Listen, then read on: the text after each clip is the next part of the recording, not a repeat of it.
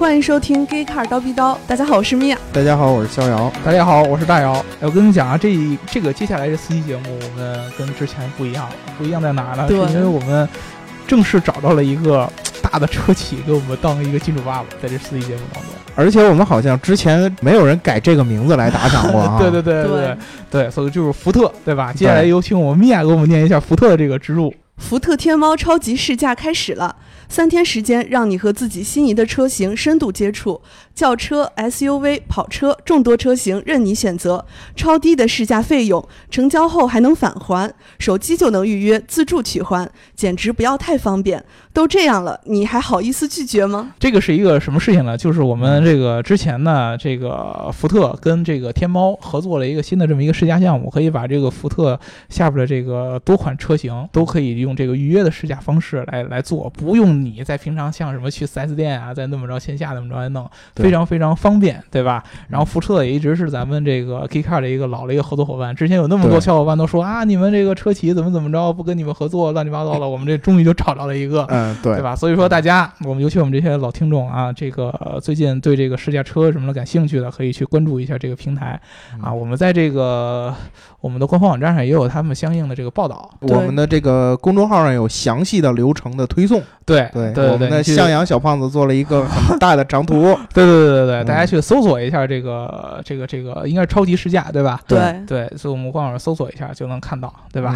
啊，那我们就进入今天的正题，对吧？啊啊，今天正题应该是还有几个这个小伙伴给我们打赏的是吧？对对，今天我们要聊的是奥迪 A 八。嗯，奥迪 A 八今天晚上要上市了。嗯，对，然后我们就来聊一下。嗯，然后我们这期节目呢是由雷诺日产联盟和奥迪 Sport 打赏的。对对对对对，这个非常非常应景啊！上期的这个话题和今天的话题都覆盖到了。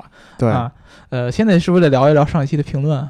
上期评论好意思聊听说是有 有人这个直接这个 小作文 diss 你，对对对对对对，长篇大论的这个 diss 我。哎，对 diss 大老师已经成为我们节目的一个特色了。对对对对对，我都已经从这个听众造反到坐在他对面 diss 他了。我我其实很欢迎那位 diss 他的那小伙伴亲自来我们演播室来跟他聊一聊。对对对，非常非常非常期待。我们之前这个节目一直有一个传统，叫做教我们做人。哎，对对对对，就是我们这个说的很多的观点啊和什么。呃，这个信息啊是非常非常主观的，呃，尤其是以我为代表，对吧？逍遥老师可能相对有时候还客观一些。有有有有有，商业互吹。不不不不，你这个客观是带引号的 啊，是你会用客观一些的观点来伪装自己的主观。我呢，就直接连伪装都懒得伪装，我就特别主观，对吧？对。所以说，欢迎大家各种人来教我们做人。来念一下，念一下这位听众的这个评论，叫 Nathan 是吧？Nathan 一二三四五六。说英系哪有 D 级车？XJ 是印系百分之百不带假的。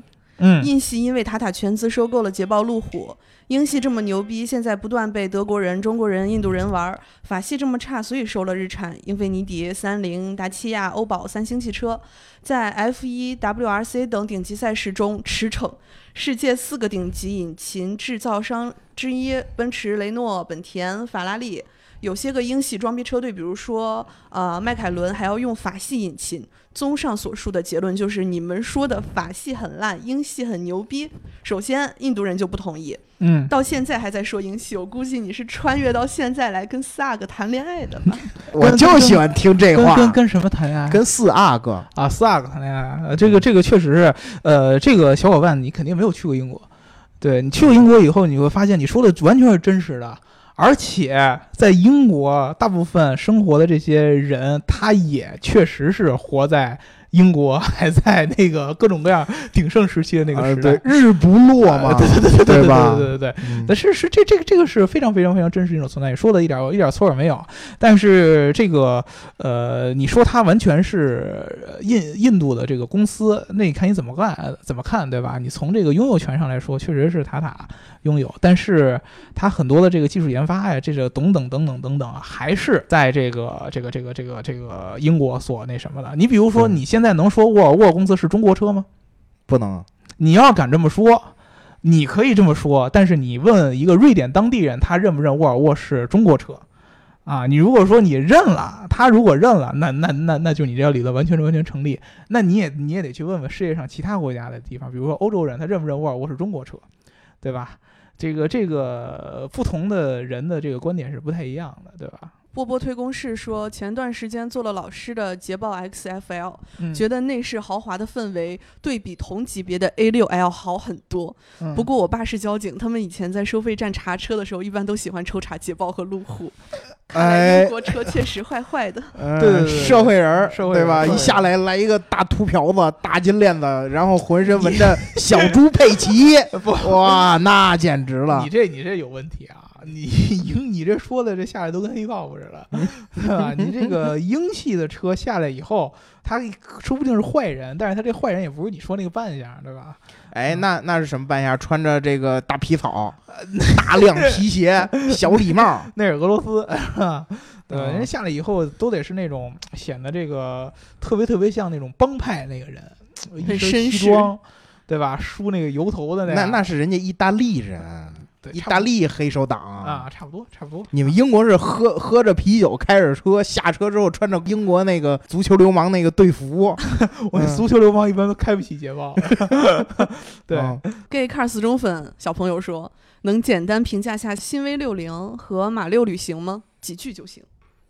评价不了，对旅行车特别不熟，这得让刘老师来评论。然后刘老师坐在这儿，嗯刘刘老师来讲两句，讲两句。V 六零和这个阿特阿特兹旅行是吧？阿特兹这个旅行，嗯首先啊，这个你说的这个应该是新 V 六零吧？新 V 六零其实它从整体的造型比例上来看，它是更趋近后驱车的一个造型比例，对吧？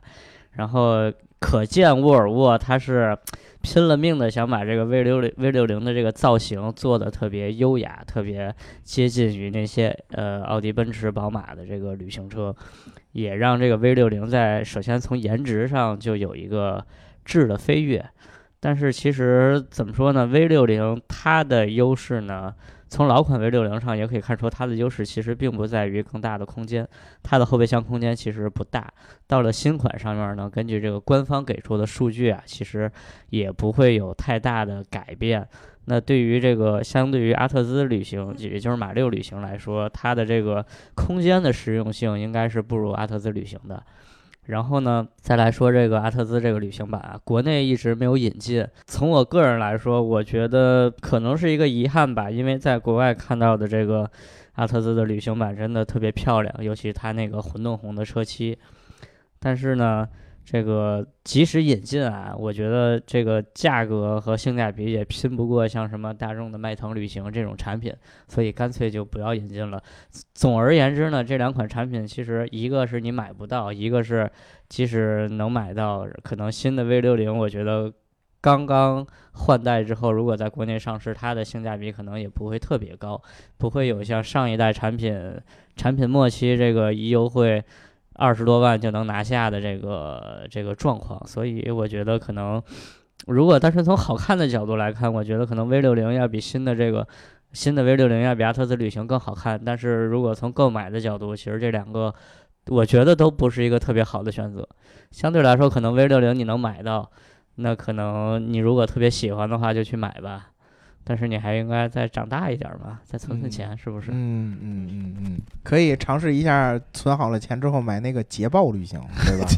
什么事儿都到最后往我这儿这儿这儿来扯，对吧？哎，这个特别感谢刘老师跟我们分享一下，尤其是嗯这个您不知道，刘老师之前是这个特别特别喜欢旅行车的，对，对吧？关于这个旅行车的话题，他来聊最最适合不过了，是吧？啊，所以说之前这个我们这个小听众应该他非常非常小吧，应该在初中。初中嗯，对，应该是初中，对吧？这个现在就想买旅行车，真的是这个非常非常的老成，特别特别的老成，现在就开始想顾家这种感觉。他上次让咱们聊 R 三六都是已经很对吧？他嗯那个车嗯跟他年纪应该差不了太多吧？这个年龄应该是海整个家里的海报都是那种超跑的那个年龄，那必须的。我在这年龄的时候，我的第一个贴的是什么来着？呃，鬼怪，对，第一个贴的是啊，那会儿还不是宋小宝，那会儿应该是那个武藤我没你们那那岁数就开始看这个啊。啊，你看啊越越我是上了我是上了高中我才看的，我那会儿贴的真的第一个直接变苍井空了，吧？是是兰博基尼那个迪亚波罗，啊，好好好。我们，在说什么？我对对对，好好好好，嗯，这个肖老师还是很纯洁的人，嗯。那当然了，比你还是强点儿的啊。嗯，对，嗯。就我们今天本来要聊聊这个奥迪 A 八，嗯。本来是就我和肖遥老师聊，嗯大姚老师一听要聊这个奥迪 A 八，然后赶回来了。对对，你对这个特意要回来 diss 我，就怕我在这边使劲夸德系豪华车，然后他那边什么也拿不出来大王是，要输出一对下价值观，他怕我放飞自我。这这这嗯不会啊！这个你看，我们这个聊德系的时候，真正来 diss 小姚老师的人很少很少很少，对吧？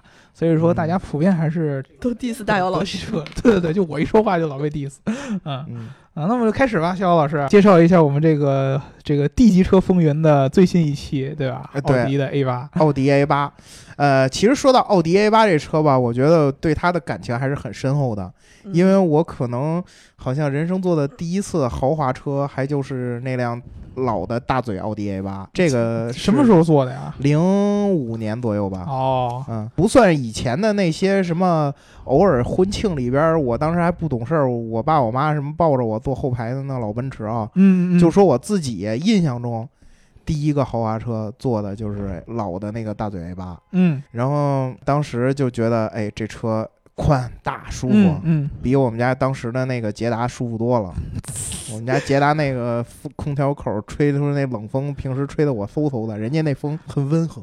都是德味儿，对，价格还是不一样。对，有这么一句诗叫“好似清风抚松冈哎呦，我天哪！”。对，文化人 聊起德国车，诗意都起来了。，哎，对对，嗯所以对他感情还是很深的。嗯嗯，但是在这个呃输出价值观之前，先让我们米娅老师来说一说这个它的这个车型历史嗯啊。这个奥迪 A 八和宝马七系、奔驰 S 级，就是都算是这个世界上豪华车比较出色的、嗯、典范了，而且这个 S 级的话，它的历史应该有六十多年了。对嗯，然后呃，这个七系也有四十年的历史了。对，就这个奥迪 A 八，它应该是算是跟我跟咱们都差不多，都是九零后的，嗯嗯，只有嗯二十多年的历史。不过好像，呃，据我了解啊，它嗯出了之后，应该在市场上表现还是很出色的。对尤其是在中国，是吧？对，嗯对，然后呃，其实就在这个奥迪 A 八第一代推出之前，在上世纪的这个八十年代，这个奥迪 Quattro 就在这个 WRC 上就非常有名了。然后这个奥迪也是在这个时候，它就慢慢的就是这个品牌知名度，它就给给创立起来了。然后那个时候呢，其实这个大型豪华车市场这个需求就是每年都在增长。奔驰和宝马的这个豪华车已经就是上市了，已经卖的是不错了，人家已经赚到钱了。然后这个时候呢，奥迪他就觉得不能再等了，他也要出一个这个豪华车。所以呢，在出这个第一代 A 八推出之前，奥迪还推出了一款这个 V 八来试试水。就测试一下，就是消费者对这个奥迪豪华车这个接受程度怎么样。然后，嗯不过这个销量，这款车的销量吧不是很高，但是评价还是好评度还是不错的。这怎么让我有点想起了辉腾的感觉？就 就是也是评价其实还是可以的，嗯但是就是销量实在是太差。嗯，不过奥迪推出这个豪华车的决心还是挺大的。嗯然后在这个一九九四年的时候，它的 A 八就是正式推出了 A 八这这辆车。不过实际上呢，它的研发可以追溯到这个一九八二年的时候，奥迪和美铝签订了一份协，就是签订了个协议，然后就是想要打造一款就是比那些什么奔驰啊、宝马啊，就是更轻量化的这么一款车。然后就在三年之内，奥迪就打造出了这个一款这个概念产品，就是奥迪 Space Frame。然后在这个一九九三年的法兰克福车展上，这款概念车就首发了。然后这辆概念车就是亮相之后就引起了大家的关注了，因为它就是拥有四十多项专利，而且最重要的是，它比这个传统材料的车身轻了百分之四十。就是因为它的这个整个这个架构都是这个全铝的全铝车身，哦然后就是那个时候，就很多人就说这个概念车给他们印象最深刻的就是这个还没有经过这个涂装处理一样，然后这个亮闪闪的车身让他们印象非常深刻。嗯然后第一代正式的 A 八呢是在一九九四年日内瓦车展上亮相的，然后呢还是采用了这个全铝的车身，然后就比其他的那些车呀，就是这个重量更轻。不过就是奥迪做的它的安全性没有降低。然后呢，第一代 A 八它就是有这个标准轴距版，还有这个长轴距版，然后让大家选择。而且它这个灯啊，还有这个进气格栅这些细节都是做成了这个方形的。然后就是这辆车给大家印象就是很方，嗯，很方，我都方了。对，但是不过，呃，就是这种外形可能就是大家就是这种接受程度不是很高，就是跟同期的那些，比如说 S 级的 W 一四零，还有这个七系的 E 三八相比，就是比较平庸，不如这两款车更有这个气场，没有这两款车霸气。然后呢，这这个第一代 A 八呢，在这个上市八年，一共才卖出了十万辆。大众那个辉腾才八万辆，十四年。对对，但是跟他的这个对手比起来，就比如说这个 S 级，比谁？你比辉腾这个没？对，这这要这这比它这个比上不足，比下有余。对，你都是大众家族的嘛，对吧？嗯，你要是比比，你要是比比奔驰呢，人家卖出了八十多万辆，你怎么比啊？嗯，对吧？对？这十万辆就是人家奔驰一年就能卖十万辆，他这个八年卖了十万辆。然后这个第一代它这个 A 八呢，在两千年的时候就推出了这个中期改款。这个改款其实外形上还是没有什么特别大的改变，然后最大的变化就是取消了这个3.7升的引擎，新加入了一款这个 W 十二发动机。这个发动机，嗯，肖老师，哎，这个发动机其实大老师也很有研究，它应该叫 WR 十二，嗯，对吧？因为它是两个 VR 六凑一起，对。对，是两个 V 拼起来就成 W，是对它，它是原理是这样。首先，嗯我们这个之前节目有聊过 VR 六，对吧？对这个 VR 六就是一个小小版的一个 V 六，它的嗯这个 V 的这个角度开的比较小，嗯，对所以说更加紧凑。由于这个 V 比较紧凑，所以说它有空间可以把两个 VR 六铆在一起，变成一个 WR 十十二，十二。对对对对，你这个十以内加减法有这个点问题超过十了，好啊，吧？对对，十五以内加减法有点问题啊。对对对对对，就是变成这有什么特别厉害的地方吗？其实吧，它这个 VR 六现在已经不是特别特别流行，现在应该已经不用了，对吧？对这个大众已经不用了。之前这个比较好的一点呢，就是它的这个整个的这个结构特别特别的紧凑，对，嗯空间相对来说比较节省，对吧？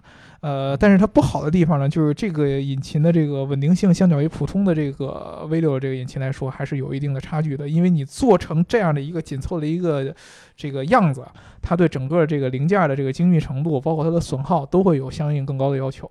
嗯，对，嗯就除了这个 W 十二发动机呢，他还想过就是做这个双门轿跑这个衍生车型。嗯当时这个奔驰 S 级不是就做过吗？其实这个奥迪 A 八他也想过，不是没有想过。嗯然后他在一九九七年的法兰克福车展上嗯，就推出了一个这个概念车，也是就是这个双门轿跑这个概念车，不过没有最后没有量产，嗯啊，那为什么呢？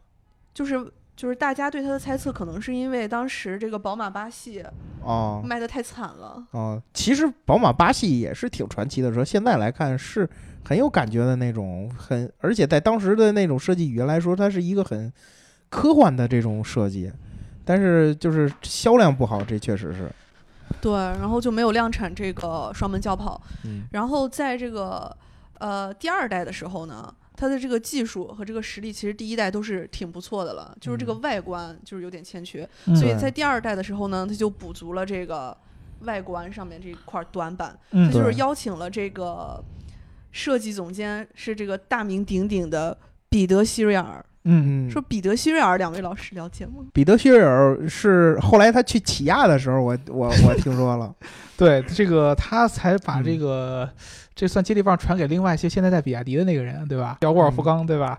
然后这个沃尔夫冈正好他应该是就是在奥迪 A 八的这个设计之前离开的，嗯对吧？这个由于好像最近这个设计的不够给力，所以说被奥迪给干掉，对吧？才来到比亚迪的啊。对，其实这一代的这个奥迪 A 八呀，就是第二代奥迪 A 八刚上市的时候，它的外形并不是这么突出，嗯而且它的销量也并没有有质的飞跃。嗯直到二零零五年，嗯呃，我们往前说一年啊，二零零四年的时候，奥迪 A 六 L 出现了。嗯当时它带来了一个什么设计呢？就是大嘴。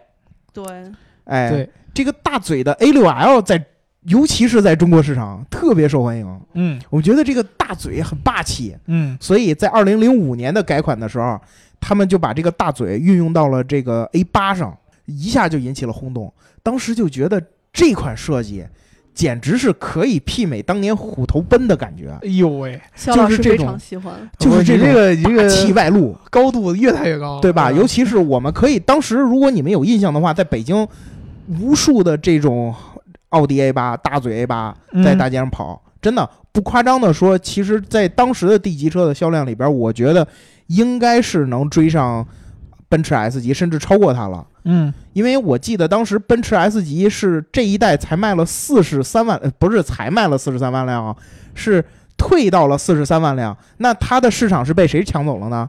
应该就是被大嘴 A 八抢走了不少，嗯对吧？然后其实说实话啊，这个 A 八再搭配上当时它的这个多辐条的这个轮毂，然后再搭搭上它那个 W 十二这个这个标志名牌儿，然后一下就俨然构成了一种君临天下的感觉。对，还给我看了照片，强行安利了一波。是不是很霸气？嗯是吧？然后而且呢，这个车很有这种高端商务范儿，这种就是大老板坐的这车哎。呦而且说实话啊，这个车甚至比真正给它带来登场之名的下一代第三代 A 八嗯还要受欢迎。嗯其实第三代虽然是大家都说它是登场啊或者什么之类的，就从它那个全 LED 大灯开始，就是改款和改款之前的这两代的这个灯的造型呢，都特别有这种设计感。所以呢，我那个很多人都夸它，但事实上我觉得还并没有前一代这个大嘴的有感觉。对，呃对吧，这个其实设计上确实是这样。之前这个大家知道这个特别著名的一个汽车界的这个媒体老师叫王洪浩老师，嗯嗯，对吧？他由于这个跟很多的这个汽车行业的设计师都很熟嘛，对，所以说他在对这个设计的理解是特别特别到位的。他曾经评价过一下这个奥迪的这个设计语言，嗯而且跟这个奔驰做了一个对比。这个对比在哪儿呢？就是奔驰它的设计语言是极致的感性的，然后呢，奥迪的设计语言恰恰相反是极致的理性的，对吧？你从这个奔驰的这个感觉上来说，你感觉奔驰是写意，嗯对吧？尤其是这个在奔驰的豪华车上，你感觉出来了就是这种典雅呀，包括这个奢华啊，这种老板的那种气质的感觉。对对吧？奥迪不一样，奥迪它的整个的线条都营造的是一种极致的理工的那种感觉，工对对对，程的感觉，包括它的这个棱角啊，嗯它的灯的这个线条啊，嗯腰线啊、尾部的这个一个这样一个弧度啊，对吧？嗯包括它整个的这个所有的这个 A 八上面所搭载的这些技术，都给哎人营造的感觉是理性的，特别的科技感，对对吧？所以说，其实为什么以前说实话，为什么说奥迪 A 八？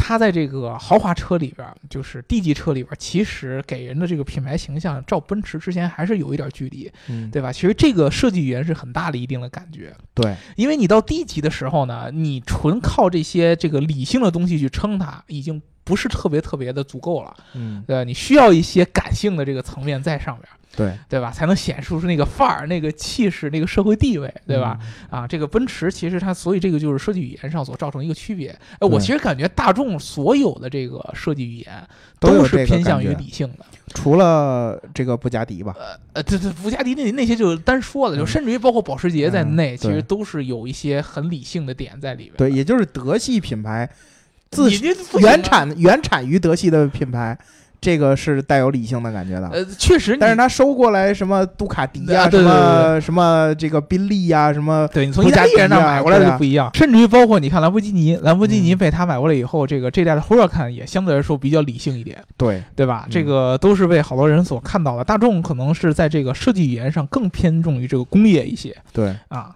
嗯对，包括但是这个奔驰呢就不一样，奔驰可能它会感会植入一些自然的元素对啊。你们比如说之前那个英菲尼迪嘛，英菲尼迪就是全线跟奔驰学，发动机跟奔驰学，然后这设计语言也向奔驰靠。英菲尼迪就是用那个海浪的那个那个感觉嗯就设计这个前脸儿，对吧？这些都是跟那个之前这种呃德系品牌是有一定相似度的。嗯对对对就这种嗯设计语言会让这个它的受众更成熟一些吗？呃，确实就是因为你到达一某一个层次之后，你所关注的绝对不再是那个技术上的本身。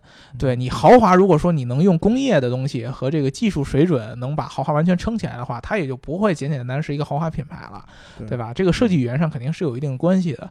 但是奥迪它算是剑走偏锋嘛，对吧？我就嗯用这种极致的科技感可以营造这个豪华的感受。对。嗯虽然我经常 diss 大老师哈，嗯但是他刚才这一番言论，我还是比较赞同的。嗯通过做这个奔驰 S 和奥迪 A 八的这个体验来说，就恰恰的说明了大老师刚才提到的理性和感性。嗯。嗯。奥迪 A 八你坐进去之后，它会给你尽可能的营造一个很方便的办公环境。对对对对对，它包括它有一个这个电源插头，嗯。嗯。然后呢，你可以把笔记本放在它的这个后排这个台子上，嗯。然后呢，你可以你一上车之后呢，你其实它的意思就是说，你可以把所有的工作全移植到我这辆 A 八上。嗯，然后他给你加了一个小时，就叫二十五小时，对吧？对对这是 A 八，这是奥迪自己带出来的概念。嗯所以这个奥迪 A 八就是让你在完全的这个无差别化办公了，嗯就是你在办公室是这样的，你在你的车里一样可以时营造这种刻准备着工作。对对。然后，但是你到了奔驰上呢，奔驰是让你说今天干一天活了，我我就想舒舒服服的，就是回家我躺在这儿。然后给我放点音乐，然后我感受一下这个舒适安静的这个环境，嗯，对吧？它所以奔驰推出了一个叫“畅心醒神”这么一个系统，然后有对啊，气气有氛围灯啊，有这个呃香氛啊什么之类的，然后这个座椅能给你打开的特别大呀，然后这个还有什么各种的这种小的这种舒适的，包括他说的这个喝茶，对吧？嗯嗯，有这种有这种在里边，他所告诉你的就是说，我这个车让你让你能够在忙中给你偷点闲，有点禅意的境界。嗯所以这个奔驰为什么说这个还是要技高一筹呢？嗯可能就到达了哲学的境界了。嗯嗯，对 A 八呢，可能还还还停留在这个我要奋斗，对吧？嗯？理性的科技界，对理性的科技阶段，嗯所以嗯所以 A 八其实我觉得啊是适合这个 CEO 来开的车。嗯，是吧？对吧？CEO 坐在里边，哇，一分分钟好几百万上下，打个电话，全公司所有的事儿，我都我都我上了车我都不能忘了，嗯对吧？我往机场赶的时候，在车上接着办公。嗯 S 级呢，就是董事长，或者说这个对吧，大股东，嗯然后我也不用操心公司的事儿，你给我挣钱去就行了。有职业经理人，我就 enjoy my life，嗯对吧？嗯我就舒舒服服的坐着车，然后然后到了机场，然后接着进我的这个贵宾休息室，然后接着进我的头等舱或者我的私人飞机，然后满世界跑嗯就可以了。嗯，我觉得这两两款车是这种感觉。那为什么这个奥迪给大家的感觉就是官车？你说提起奔驰，大家就不会这么想。这个确实是我觉得是中国特色在里边的。对对，这个很强的中国特色在里面，就是说，呃，奥迪这个品牌，如果说你去了这个美国，嗯，对吧？包括其实去欧洲的有一些地方，它的这个，尤其是到 D 级车这个级别，它跟奔驰，甚至于跟宝马，确实我觉得啊，还是会有一定差距的。这个品牌认认可程度，但是在中国可能相对来说会高一些对啊、在中国，尤其是 A 六这个级别，就是最早营造了这个官车的这么一个形象。嗯所以说，奥迪一直大家很多人说嘛，就是中国市场拯救了奥迪，对对吧？这个奥迪就是在中国卖火的，所以说这个呃它在中国有这样的一些特定的形象，这个也无可厚非，对吧？对这是时代造宇的这个品牌吧，你想，就像你刚才说的，这个历史上奥迪的这个 D 级车的这个历史跟奔驰和宝马都是没法相提并论的，对历史要短的很多嘛。嗯它一定会有一个某一个这个高度的爆发点，才能营造今天的地位。那就是其实那段时间，尤其是我记得中国市场对它的帮助非常非常大。虽然可能不一定卖的是 A 八，就光这个 A 四 A 六，这也给奥迪带来不少的这样的一个这个资金储备呢，对吧？嗯对呃，但是其实话说回来，我们刚才这个这个话题呢，就是有一点特别特别明显的，就是当我们聊奥迪 A 八的时候，我们应该聊点什么？就是嗯。聊奔驰的话，你聊它很多的这些历史啊、这些写意啊都没问题。对。但是你如果聊奥迪 A 八，那从它的这个设计语言和定位上来说，它就应该是聊它的技术，对。对吧？它嗯。聊它的科技含量。嗯。啊，尤其是这个这个逍遥老师呢，之前聊这个写意的东西比较多，嗯，现在您得聊一点具体的这个技术体验，对不对？啊对啊。我上周去体验了这个新一代的奥迪 A 八。对，，这尤其是这个新 A 八哎。上面搭载的这个技术创新是特别特别多的，对，首嗯。先首先很遗憾的告诉大家一点呢，这个 L 三是体验不到的。对，自动驾驶体验不到的，对对。国内被阉割掉了？呃，对，但是 A 八呢，为了倔强的表现出它这个留有这个功能的预设呢，嗯。所以它把在国外这个呃 L 三这个按键，把 L 三抹掉了，但这按键还存在，就是摁不下去了。对，嗯。这一点其实是特别特别特别重要的一点，就是说从政策上或者说从国情上来说，现在咱们国家可能还无法开启这个 L 三这个功能，对，但是这个 A 八在国内是否真的把自动驾驶相关的技术给阉割掉了？我觉得这个可能性是比较低的，对，很有可能它是搭载了这个技术，但是它在这个阶段是没有开启的。将来如果说我们的政策啊，或者说它的技术成熟了，有没有可能在这个中国放开？这个我觉得是很有很有可能的。一键开启 L 三功能，对，比如说呃 OTA 一下，或者说去 4S 店怎么着，把那个按钮换一下，对吧？啊也也有可能，有有有可能，我觉得我觉得这个是有可能的。嗯嗯嗯。嗯然后我觉得它最大最大的亮点呢，就是它的这个操作系统和它的这个上下双屏。嗯嗯上下双屏我们之前已经说过好几次了，包括新 A 八的时候，然后新 A 七的时候和新 A 六的时候，我们都说过好几次，它的很多这些这个触控功能啊，我们都有了解。但是真正自己体验之后，你会发现它真的方便了好多。为什么？因为它有触动感应，也就是说，你点一下它给你反馈，你摁完之后呢，它声音上有一个嘎哒一声，然后呢，它这个屏幕还给你震一下，就跟按那个实体按键是一样的。哎按键一样，所以呢，你你会你会在一定程度之上解决你这个盲操作的问题。但是说实话，我还是尝试了一下盲操作，但还是错误率百分之很高吧。总之，嗯但是说句实话，比路虎那破玩意儿强多了。嗯啊，嗯，我们曾经在去年呢被蒙蔽了双眼，所以选了路虎那个，我们在这个极客之车里边选了路虎那个作为二零一七年最好的用户界面。现在我决定推翻这个，对吧？A 八那个更好，嗯对吧？因为路虎那个咱们之前也开过，对吧？嗯星脉上咱们试了，嗯星脉那个还是不够方便。嗯嗯，你包括大老师自己之前吹捧半天，后来他坐上星脉之后，他也承认了这一点，是不是？嗯比较乱那个感觉。对对，呃，这个是有一点是这样的，就是说，嗯其实从道理上来说，这个为什么奥迪的这个这个技术要比路虎用起来感觉要好一些？其实主要来自于它这个按键反馈的这个原理。哎，对，还有一个就是它整个的界面分布，其实这个奥迪现在的做法是把完全呃以之前的这个按键实体按键给完全嗯。模拟化、对，啊，它跟我们之前那个比如说特斯拉这种整个用屏幕来重构这个操作系统是不一样的。对，它就是相当于我们之前这个车的中控屏下边是一堆按钮，嗯，现在呢，它把这个按钮直接换成屏幕，这个屏幕呢还带触控反馈，让你感觉它就是一个虚拟的按钮。哎，对，对吧？用这种方式来替代，这样的好处就是它相当于取了一个这个折中的办法折中的一个办法，既不既让你觉得这个这车整车的这个屏幕给你带来科技感很强，同时还让你保留一定程度之前操作实体按钮的这样的一个操作习惯，对吧？这样的还有一个好处就是你将来能为这个车。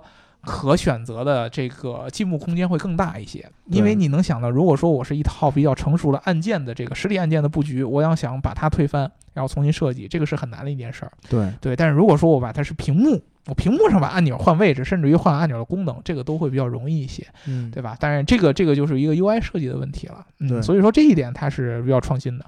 对。嗯。然后这个从车辆的外形设计来说啊，嗯。我觉得有有亮点，但是呢，扁平化过多了，显得不够霸气了，嗯。对吧？其实奔驰之前尝试过，它在蝴蝶奔那一代尝试过这个扁平化，但是呢，好像后来因为可能还是感觉不太好，所以现在的奔驰又恢复到了这个虎头虎脑的这种感觉。嗯，嗯，所以我觉得这个 A 八这一次的尝试，我们拭目以待吧。可能，也可能现在的这个设计语言都趋向于扁平化，所以它这个现在追求这个设计，但是我还是觉得没有以前那种霸气在里边了。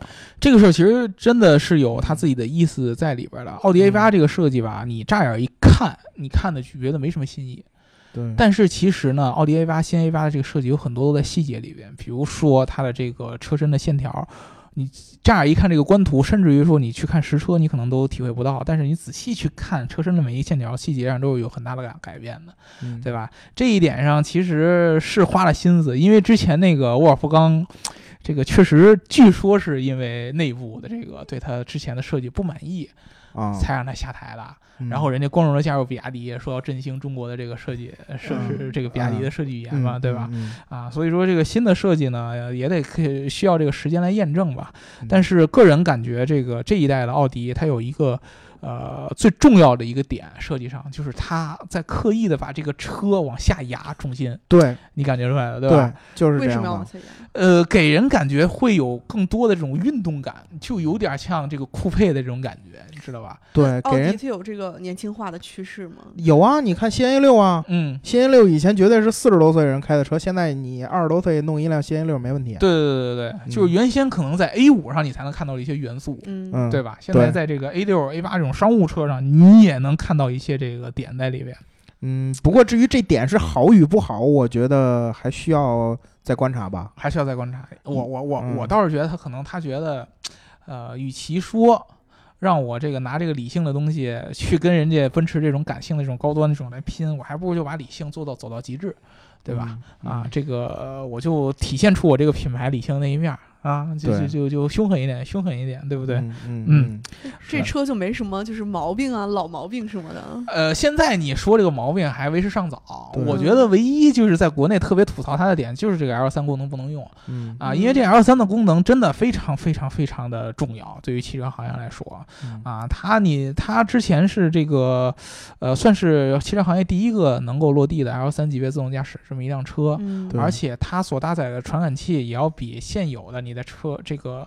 呃，市面上面试的这些车辆的驾驶辅助系统都要完善，它有激光雷达，它有嗯超这个几毫米波雷达，还有摄像头，什么都有对，啊！而且它的这个车身的内部的这个处理器，就跟我们之前所说的电脑一样，武装到牙齿，嗯对吧？你像这个之前已经被摩呃英特尔收购的这个 Mobileye，嗯在上面是有它的数据视觉处理芯片的，专门管这个摄像头处理的数据。嗯对吧？英伟达的这个呃显示芯片，就说白了就是我们常说的显卡，来负责处理它车内部的这个这个这个交互系统的这个显示，对，同时还连接了周围的几个这个传感器，嗯对吧？它除了这个之外，还有这个呃之前另外一个公司做的这个 FPGA 的这个芯片，负责嗯其他这个传感器。所以说它的这个这个计算系统是非常非常复杂的，而且它这 L 3的这个级别在国内如果开启的话，一定会产生一大批的这个车主去对它进行一个测试和实验。嗯那个时候，我们在遇到的一些，比如说之前在媒体上看到了一些什么，呃，测试车的问题啊啊，，对啊，包括说什么自动巡航的这些问题啊，对吧？那个你感觉就完全是不一样的级别了。那个时候你真正体验到的是真真正正落地的所谓 L 三级别的半自动驾驶，对对吧嗯？我特其实特别特别期待，就这种功能真正要在咱们中国落地以后会是什么样一个样子。但是现在特别遗憾，它在国内没有能够开启这个功能。对吧？？所以说，我觉得如果说现在说 A 八的槽点的话，我觉得这个是应该是最大的一个槽点，应该说是它最牛的一个技术，在国内是不能用的。你能用的也只有这个交互系统和这个四十八伏弱混。弱电混动，对这个弱电混动，其实说白了，你你作为一个加分项，你觉得挺牛逼的，对，但是它不是这种这个雪中送炭，它算对是锦上添花。对，它不能嗯说是整车最大的技术亮点，这个不行。你甚至于是它的交互系统，比如说后边酷炫到什么，还可以把这个这个后边这个屏幕拆下来当平板用，对对对？吧？各种各样的这些细节，让你感觉就是科科技感爆棚，但是它都是加分项，嗯，而且很遗憾，我试的那款后排没有这个东西，不是最顶配，对吧？对对吧？就这些东西它都是加分项，嗯最核心的就是这个 L 三，对吧？嗯这个不能用，真的是特别特别大的遗憾。所哎以我，特别特别希望它赶紧能在国内能给能给把这个功能开启。戴老师，你就点评一下，在没有 L 3级别的时候，这款新 A 8和现在奔驰 S 级这个双大屏，或者说整个这个奔驰 S 级，能从他嘴里分走一杯羹吗？呃，我我其实我真的我实话跟你说啊，这个、嗯呃车企做这个 D 级车，德国车企做 D 级车，永远都是有几个目的的，都有几个目的的。第一个，这个产品确实是我的旗舰产品，对这是肯定的。然后呢，它有下应相应的有两种，一种是真正它会变成我的产品王牌产品来卖，还有一个就是我要向时间来展示我的这个公司的这个技术水平到底能达到一个什么地步。我其实觉得 A 八更像是这个对它整个技术体系的一个完美的一个诠释。但是我觉得奥迪也是希望能拿它卖钱来的。呃，它真正呃对，尤其发布会上那那么大，但是如果说现在如果把 L 三这个去掉的话，你把它的产品力跟奔驰比，我觉得相信还是在这个级别的消费者还会有很多人去选择真正这种比较写意的这种这个这个奢华形态会去选奔驰 S 级，对对吧？因为其实说实话，你如果把 L 三去掉的话，这些技术亮点，人在人家其他的豪华车上也相应的也相应都有一点儿对。啊，不能可能说做不到 A 八现在这个级别，但是你毕竟 A 八这车还新呢，对啊，对吧？还你嗯。还你还你还是你还是去年刚上的这个车呢，对吧？你下一代嗯。要是 S 级改款的时候，你知道它是什么样儿，对吧？嗯。这个你都都说不好，所以我觉得其实真的，如果说用现在我来评价这个车，去掉 L 三级别的这样的一个呃自动驾驶功能的这个车，它的亮点就完全不是一个级别了，或者说去掉这个车以后，它的这个 值得关注的程度基本上就能减了百分之六七十，我觉得，嗯，就觉得 L 三什么时候能在国内？这个就特别特别，我我今天嗯我就差点题外话，今天还去嗯跟这个、这个做自动驾驶公司去去开会嘛，去聊。你知道这个中国开始已经颁发这个自动驾驶的路测的牌照了，对，不是上汽和蔚来已经获得了吗？，对，上汽和蔚来也获得了，然后北京这个百度获得了。据说这个百度在这个北京的这个整个自动驾驶这个这个路测这个评判机制的制定当中扮演了很大的这样一个角色，对吧？你能感觉到什么呢？就是中国的这个这个这个这个政府对自动驾驶的控制是非常非常严格的，他希望在国内做这种真正的上路。这样落地的企业一定是一个本土企业能领先的。你未来虽然说有很多的资本，海外的资本，但是它到到底还是个中国的创业公司，对吧？上汽这个就更不用说了，对，对吧？百度也不用说，这都是中国的公司，能看出来国家对这一点抓得很严。所以说，你像奥迪，很有可能它的真正的这个批准得是国内的这个有一些这个产品成熟起起势了之后。嗯这个国家才有可能会把它放开，对吧？因为你这个奥迪，如果这个功能在国内开始上市的话，啊、现在这个是 A 八，你将来如果说是 A 六这个级别，A 七这个级别也开始上这个功能了。对吧？那么你能够收收集到的这个覆盖到的车主范围，就完全不是 A 八那个级别了。对 A 六在国内，包括 A 七，它的销量肯定是要比 A 八要高的。呃，A 七不一定，A 七不一定，但是 A 六肯定对。A A 六的这个销量肯定是很高的，对吧？而但而且说实话，我真的我在北京的路面上看到 A 七的频率要比 A 八要高，是吗？呃，真的真的，A A 七尤其是在在咱们这个周围，我看到好几次，就是老 A 七，这个这个咱不说，只要嗯 A 六这个开了。对，A 六这个级别开了，它的覆盖面肯定会越来越广嗯。那个时候，它能所产生的这个收集到的这个中国的这个行驶这个数据啊，这些啊，那就是有很大的联想空间了。所以说，我我就觉得，呃，很有可能真正等这个新的 A 六，或者说整这个这个 L 三这个这个产品在奥迪其他的产品上面普及了之后，那个时间估计它有可能在国内能开。嗯，这个之前估计还会国家还会对中国的这些企业有一个保护。你们先在国内玩嗯啊，你们玩好了以后，我再让这些国外的大佬再去开，嗯对？吧？对呃，甚至于我觉得都有可能，就是因为 A 八毕竟现在是进口的，呃，A 六如果说它这个国产啊，加长我我懂你的意思了。啊，它会不会有这个 L 三的这个硬件，咱都两说。有没有可能它直接把 L 三的级别的这个硬件给阉割成 L 二的，对，然后在国内上？有可能。对，这都说不准。A 八因为它毕竟是全系进口的嘛，那进口的这个车你不太好改，对吧？它争嗯撑死把它屏蔽掉，不是给你拆掉。但是你要国产以后，这就真的就说不准。嗯，对对，说要是有了这功能，你们两个会买吗？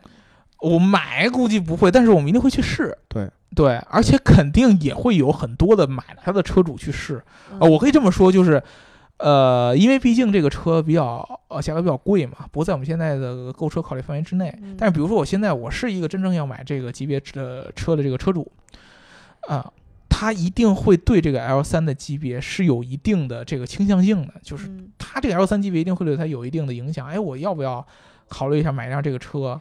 然后可能原先我觉得可能奔驰、奥迪之间摇摆不定，或者奔驰、宝马、奥迪摇摆不定。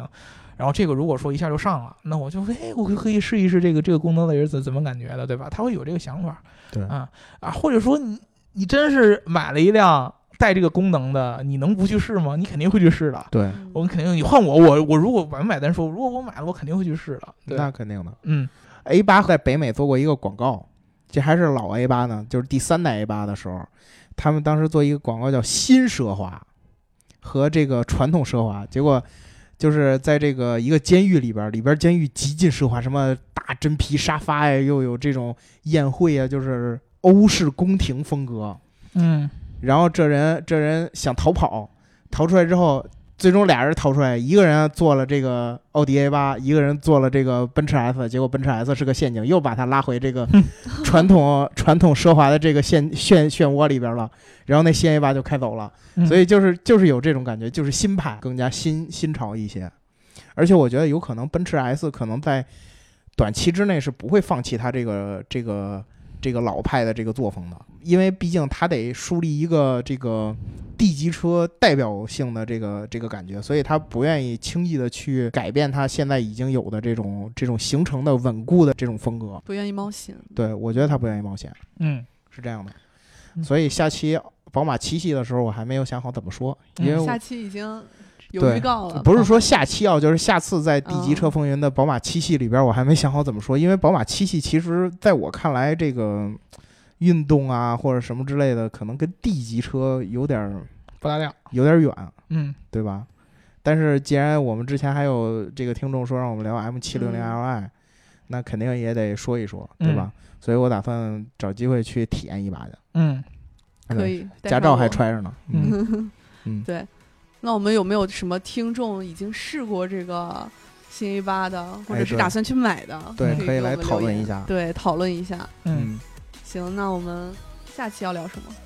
下期呃还有特别多的坑等着我们去呃，对，还有很多坑等着去填。我们的那个电影也还没说。对，其实我们我我们这期说 A 八的时候，应该再说说人家那个郭达斯坦森演的那电影儿《玩命速递》，嗯对吧？但是今天时间有限，我们可以可以在下期这个电影啊、汽车呀、汽车电影这这个。